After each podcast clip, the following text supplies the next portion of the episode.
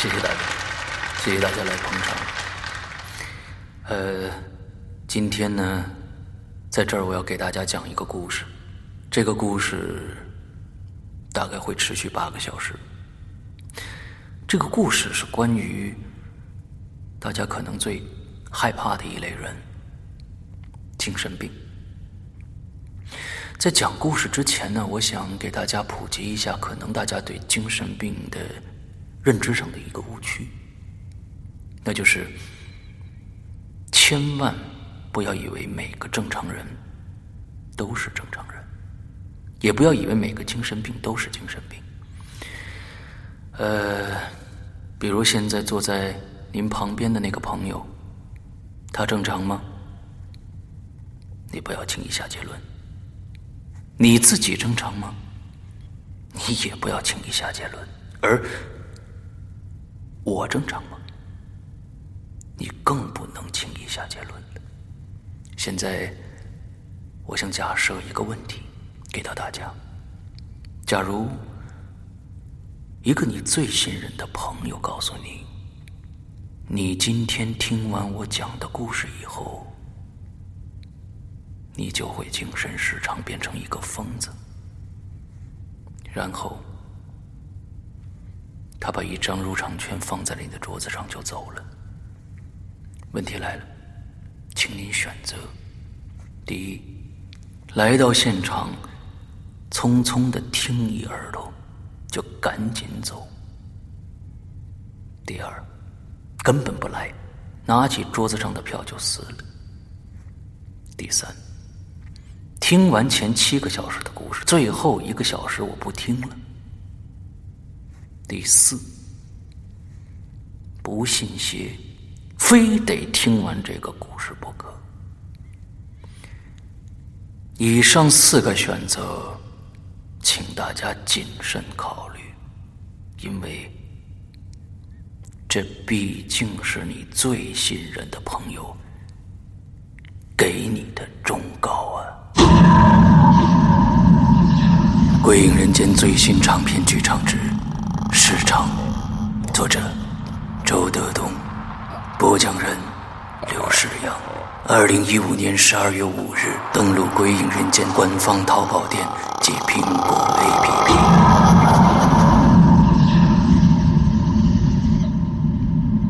你敢听完这个故事吗？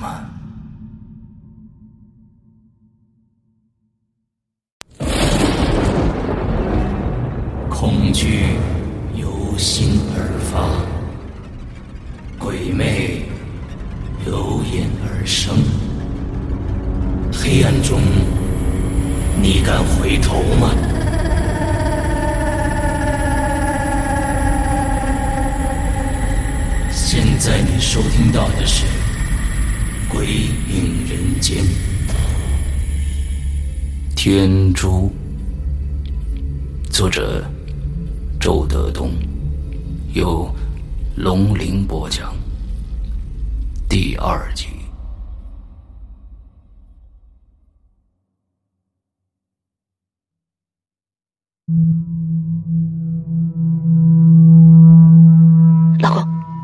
知道那什么感觉了。你说。他低着头，盯着视频中的家，过了好长一段时间才说。是恐怖，人都是怕暗示的。听他这么一说，我的心里也沉了一下。视频里，家具安安静静的站着，餐盘里的水果和饼干安安静静的装着，小鸡蛋孤独的闭着眼睛。此时的录像已经三十分钟了，也就是说，我们不可能看到小鸡蛋偷吃饼干的镜头了。现在的我跟华丽在等待着相机掉下来的一刻，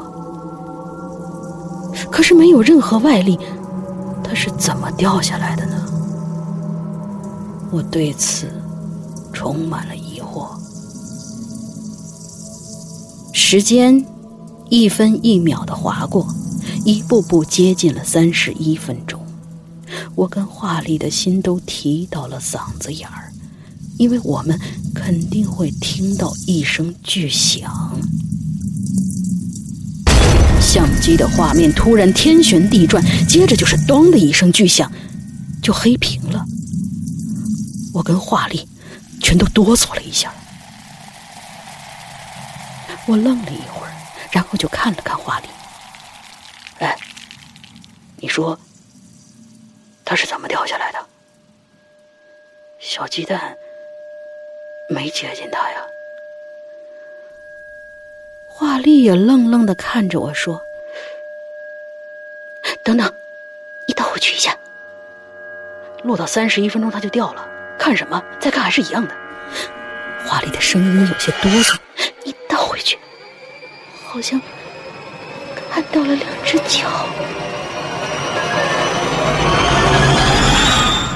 你说什么呢？你想吓死人呢？真的，真的，真的，你倒回去，倒回去看看，看看。我就把录像倒回去了半分钟，又看到了画面中的红沙发的局部，乳白色的地板，一个完整的玻璃茶几，还有黑色的电视柜的下半部分。小鸡蛋还在茶几底下闭着眼睛，华丽拽紧了我的胳膊，死死。盯着画面，此刻，我也感觉到画面中的家变得恐怖了。我和他一起在等待，等待着他所说的那双脚。画面突然天旋地转。相机掉下来了，从他离开空调到他落到地上，速度太快了。但是在黑屏前的一刹那，确实出现了一双大脚。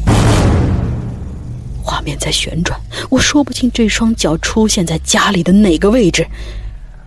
应该是一双棕色尖头的皮鞋。他是在走的。我就是半天，我才说：“难道进来小偷了？”可是家里什么都没丢啊。我想了想，是不是有人配了咱们家钥匙？只要咱们不在家，他就溜进来，把这儿当成他家。饼干就是那人吃掉的。我们还以为是小鸡蛋。那这么说的话，那应该是个乞丐吧？可乞丐怎么会有机会配咱家的钥匙呢？本来是一个温馨的小家，由于这段视频，由于这双脚，被一股鬼气严严实实的笼罩。接下来，我一次次的回放那段视频，终于确定，那确实是一双棕色尖头的皮鞋。穿这双鞋的人，无疑应该是个男性。他出现的地方应该是电视柜的附近。朝前走，就能进书房。我放下相机，快步走进书房。里面空无一人，我又仔细检查了每个角落，包括电脑桌的下头，也不见有人，也没有闻到任何陌生人的气味。我又查看了窗户，锁得好好的呀。我回到了卧室，彻底的无语了。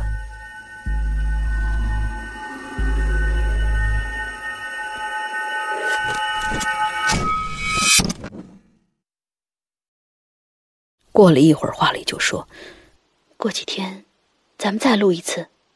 这次，你要用胶带把相机固定好。”我点头嗯了一声。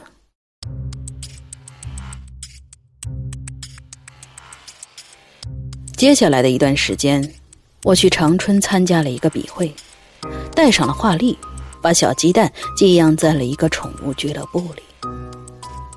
四天之后，我们回来了。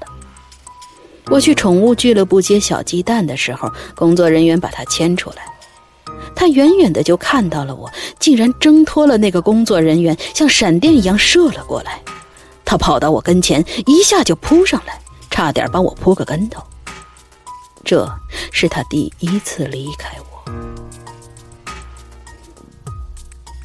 虽然这家宠物俱乐部的狗粮很高级，工作人员每天还带他们游泳，但是小鸡蛋还是瘦了。对于狗狗来说，最幸福的事情莫过于跟主人在一起，不管能不能吃饱睡暖；而最不幸的事情莫过于离开主人。哪怕把它送进了豪门，听说有的狗狗就是因为离开了主人，吃不下，喝不下，生生的饿死了。回到家的第二天下午，华丽就对我说：“咱明天再出去一趟吧。”我明白他的意思，马上就说好的，然后就翻出了相机，把两块电池都充上了电。华丽想了想，又说：“时间嘛，最好是在晚上。为什么呀？我觉得天黑以后，那双鞋出现的可能性要更大一点。”他的这句话让我心里一直疙疙瘩瘩的。夜里头，我在书房写作。快到半夜的时候，我走出来，路过电视柜儿，也就是录像机中那双棕色的尖头皮鞋出现过的地方，身上唰的就起了一层鸡皮疙瘩。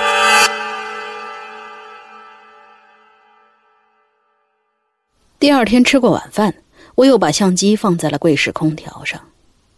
这一次，我把镜头对准了电视柜儿。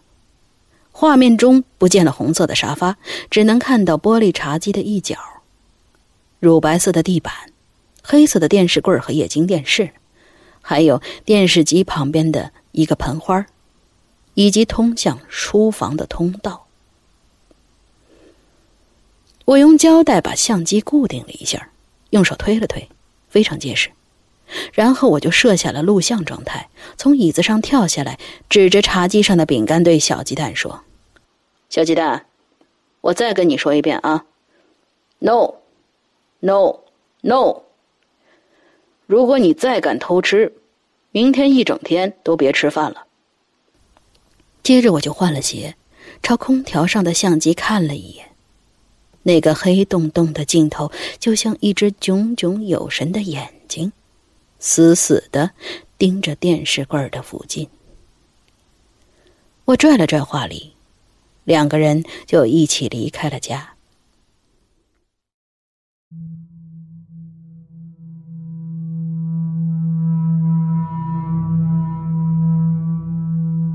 相机在静静的录着我们走后的一切。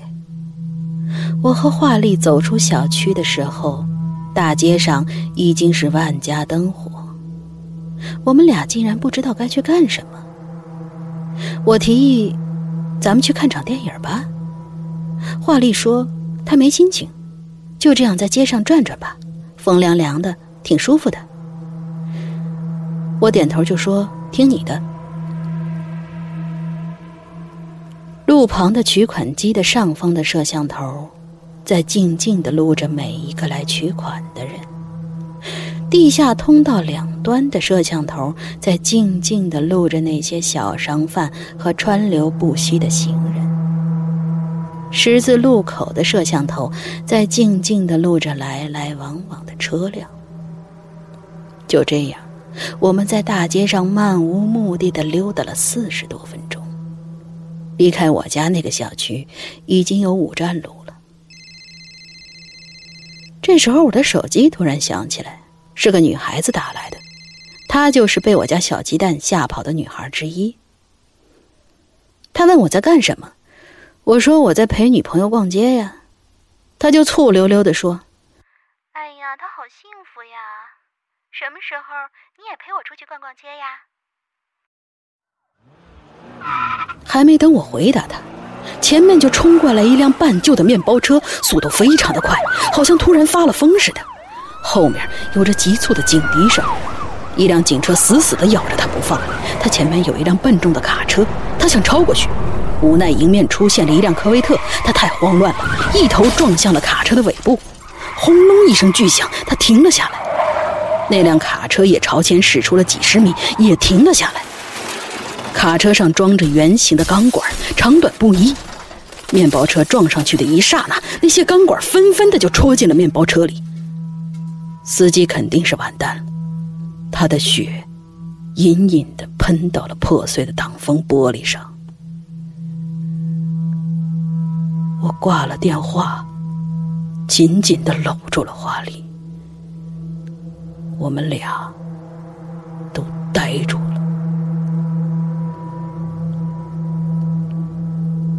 没有想到，我跟华丽偶然出来溜达，竟然撞上了这么惊险的一幕。过了好半天。华丽才回过神来，拽拽我的袖子：“快走，咱们回家。”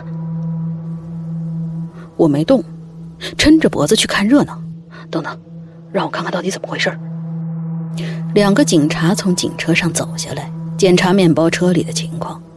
一个就从面包车上牵出一条雪白色的萨摩耶犬，另一个就开始不停的打电话。几分钟之后，又来了一辆警车和一辆救护车。这期间，华丽拽过我几次，让我回家，但是我坚持没走。我不但没有走，还凑了上去。这时候，医护人员已经把面包车的驾驶员抬了出来。我没看清他的脸面，只看见他穿着一双黑色的圆口布鞋。有个警察看上去很年轻，看那样子应该是刚刚从学校毕业。我就凑近他问了句：“警官，什么情况？”那小警察看了我一眼，偷狗的。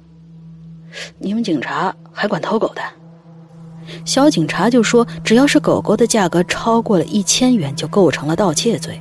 我们当然是要立案的。然后他就感叹了一句：“哎呀，本来案子不大，他非要跑，结果把命送了。”我听说过，我所居住的这个城市有很多职业的偷狗贼。他们偷了狗，并不是自己养，也不会卖到狗市儿去，而是卖给狗肉馆儿。这个城市有很多的狗肉馆，每天食客不断，生意兴隆。大量的狗肉从哪儿来呢？谁家养狗的都不会愿意把自己的狗卖到狗肉馆去让人吃掉啊！所以这些偷狗贼就应运而生了。我曾经看到过一个新闻。某个狗肉馆本身就养了七八个专门偷狗的人，他们每年都要偷来并杀掉三四千条狗。那则报道有图片，有个人正在提着尖刀将一条狗开膛破肚，旁边的笼子里关着一条白色的狗，看着同类被宰割，浑身发抖，眼睛里面充盈着泪水。唉，想想大地震的时候，搜救犬为了救出遇难者，他们把爪子都挠破了，鲜血直流。想想有的狗狗为了寻找它的主人，走过了一座座城市，闻过了成千上万双的脚，最后瘦骨嶙峋，奄奄一息，还是不肯放弃。想想他们的一生。多像个哑巴的孩子，而我们人类却如此残忍的对待他们，真的有些说不过去。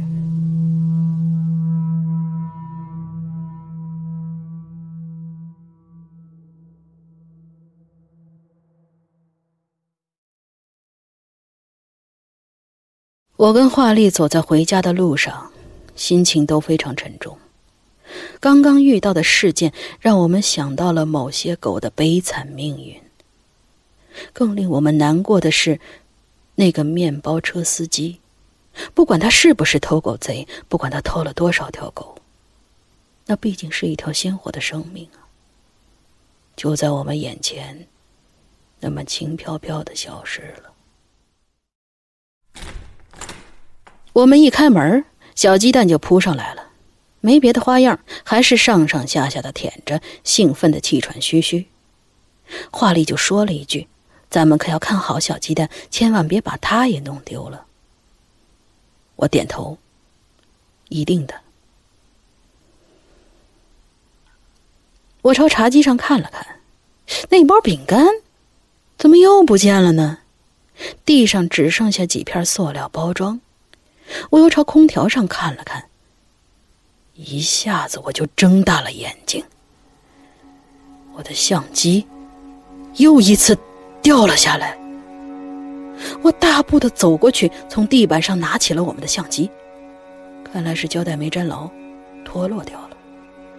我又打开了相机的电源，还好没摔坏，里面总共录了四十六分钟。我看了看画丽，又在房子里扫视了一圈，嘀咕了一句：“不该掉下来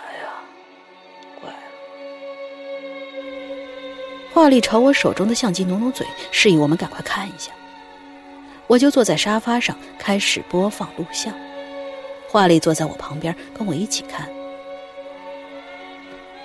在夜间的灯下看这样的视频，更让人觉得忐忑不安。所以我在这里要劝你，家里没人的时候，千万不要录什么像，因为你说不定会在视频中看到什么你不愿意看到的东西。视频的内容是这样的：我们要走了，我指着茶几上的饼干对小鸡蛋说：“小鸡蛋，我再跟你说一遍啊，no，no。” No，如果你再敢偷吃，明天一整天都别想吃饭了。然后我就换上了鞋，朝相机看了一眼，跟华丽一起离开了。砰的一声，防盗门关上了，隐隐约约能听到我们的脚步声。接着楼门又响了一次，家里就彻底的安静了下来。我们不知道相机掉下来的那一刻，家里到底发生了什么，更不知道，在这个视频里，能不能看到那个情。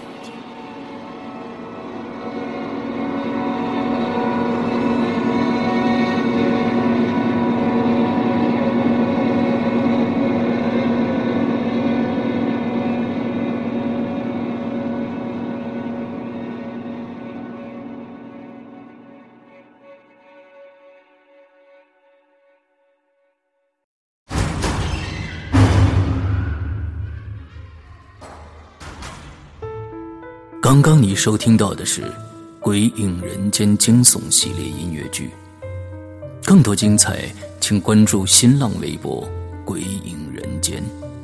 苹果手机用户请搜索 App Store 关键词“鬼影人间”，即可免费下载精彩 APP。夜深人静，恐惧来袭。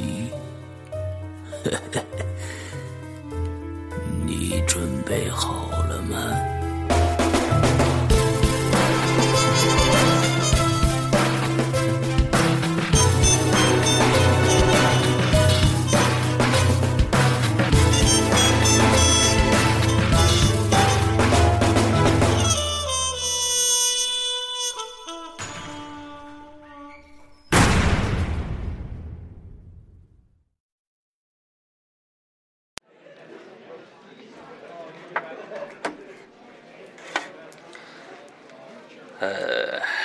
大家都是来听故事的，对吧？今天这个故事比较长啊，所以呢，希望大家集中精力。在讲故事之前，我想问大家一个问题啊：假如说呢，有一天，你们家的房间的一角突然出现了一个黑洞，从里边啊钻出来一只特别恐怖的猫来，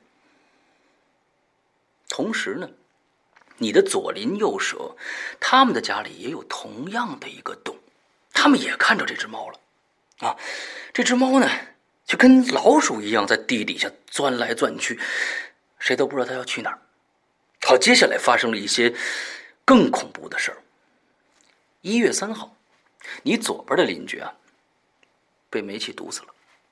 哎，蹊跷的是，一月十四号，你右边的邻居也被煤气毒死了。好了，现在是二月二号，请注意我说的时间关系啊，二月二号。那好，现在问题来了，我要问大家，问题来了啊！你们觉得这两起死亡是这两个邻居都死于意外呢，还是他们的死跟这只猫有关系，或者是他们是被别人害死的？而这个凶手呢，极其的狡猾凶残。那只猫啊，是为了转移大家的注意力而制造的恐怖现象呢？带着这三个问题，接下来听我讲的故事。答案就在故事里。好，我们现在开始